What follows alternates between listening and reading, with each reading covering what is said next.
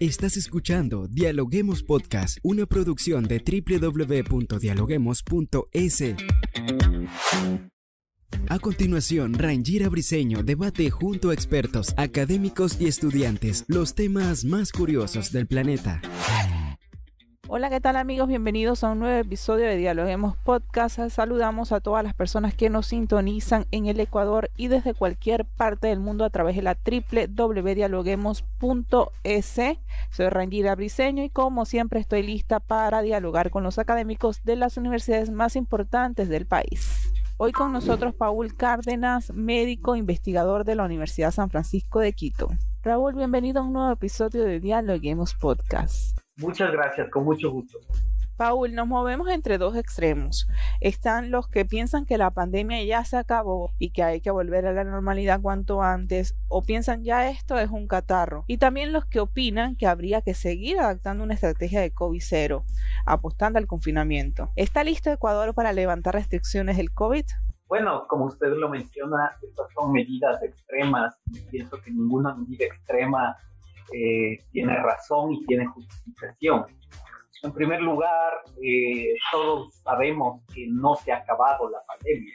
Es evidente que en todo el mundo todavía siguen habiendo personas que se hospitalizan con COVID-19, personas que lastimosamente padecen con COVID-19, incluyendo aquí en el país. Obviamente lo que sí es evidente es que ya estamos pasando eh, una ola de contagios, la ola de Omicron, yo en diciembre, enero, hace unas pocas semanas. Sin embargo, lo importante es aprender de lo que acabamos de vivir, es decir, eh, cuántas olas hemos tenido ya de contagios, aproximadamente cinco aquí en el país, eh, algunas más severas que otras, en algunas de estas se han llegado a saturar los servicios de salud, en otras no se han llegado a saturar, pero han estado muy, muy cerca entonces pienso que la estrategia importante aquí es basarnos en la evidencia que nosotros tenemos para ver qué cosas podemos eh, relajarnos y qué medidas todavía deberemos cuidarnos. Es decir, el extremo de decir que se acabó la pandemia no es viable y obviamente el extremo de decir que volvamos a los confinamientos, etcétera, ah, tampoco no es viable. De igual manera mantener las mismas restricciones en términos de aglomeraciones, etcétera, tampoco no es viable por la parte económica, por obvias razones. Entonces lo que tenemos que llegar es un consenso basado en qué estrategias se pueden tomar que eh, obviamente flexibilicen estas medidas, sin embargo, que eh, no seamos reactivos no preventivo. Usted mencionaba algo muy importante, aprender a vivir. Pero en este contexto de pandemia, con todo lo que nos ha dejado de elecciones, ¿cómo podemos retomar una vida normal?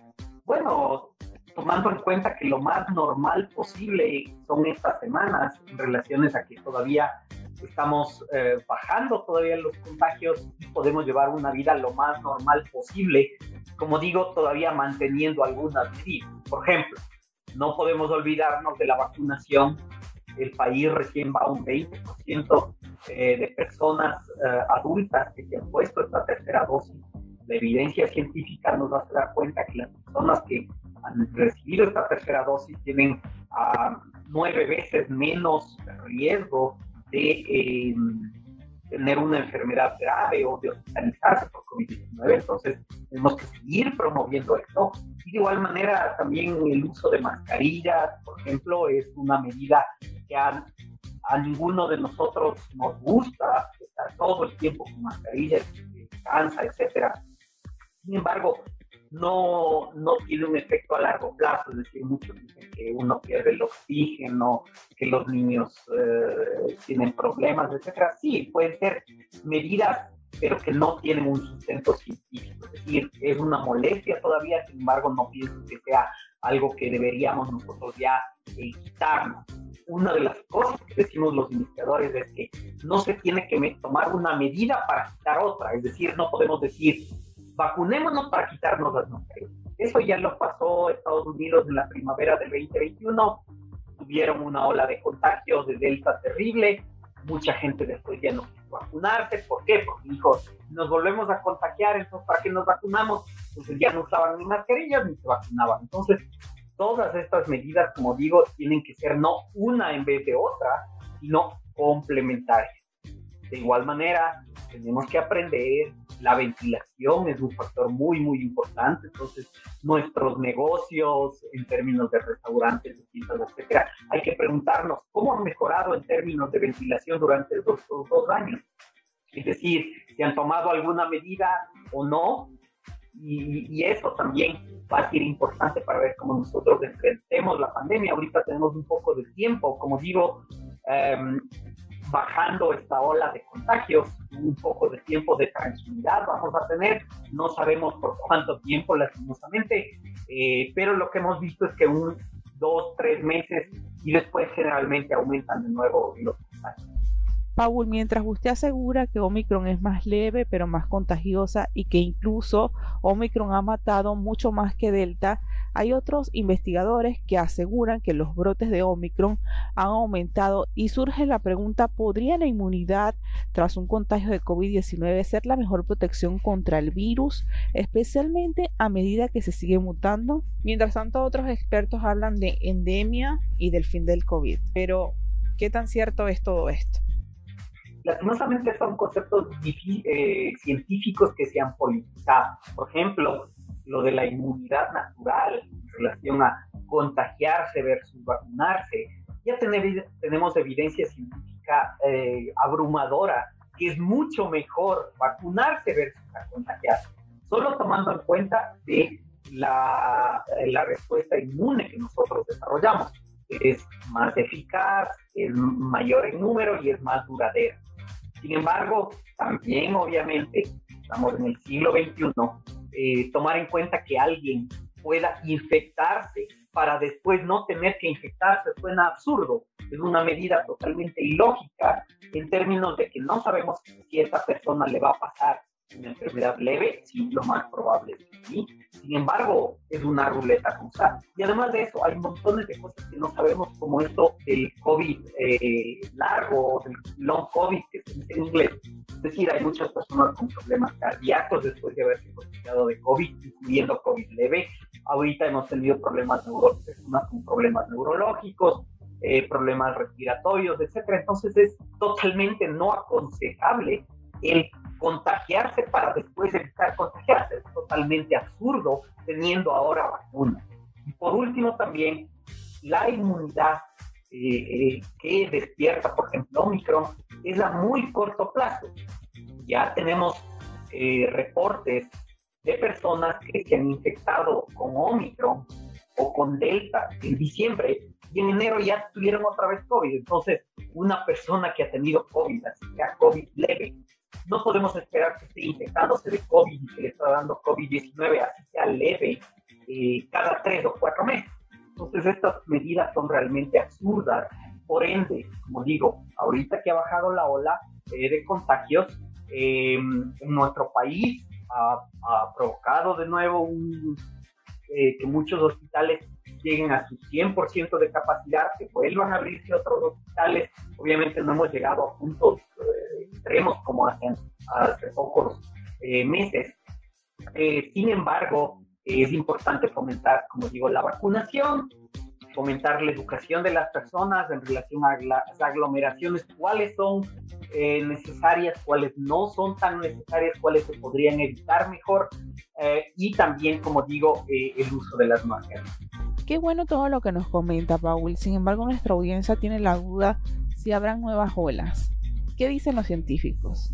No sabemos.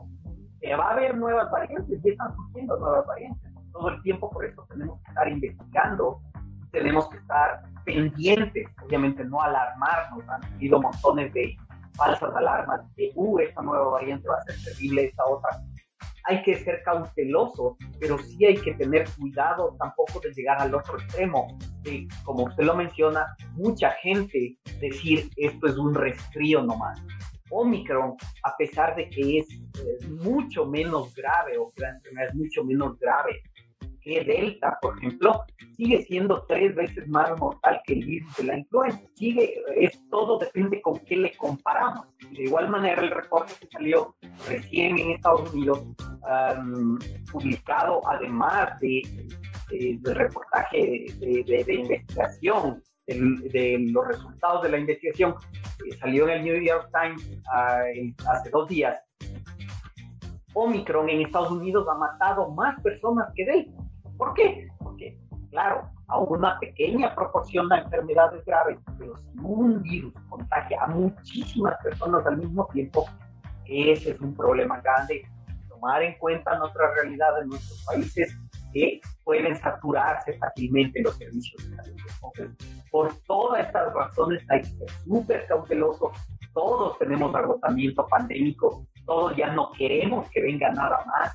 Los científicos no somos portadores de malas noticias, incluso en algunos países los científicos son amenazados y atacados, etcétera, todo el tiempo aquí. Bueno, en redes sociales sí, pero realmente no, no directamente.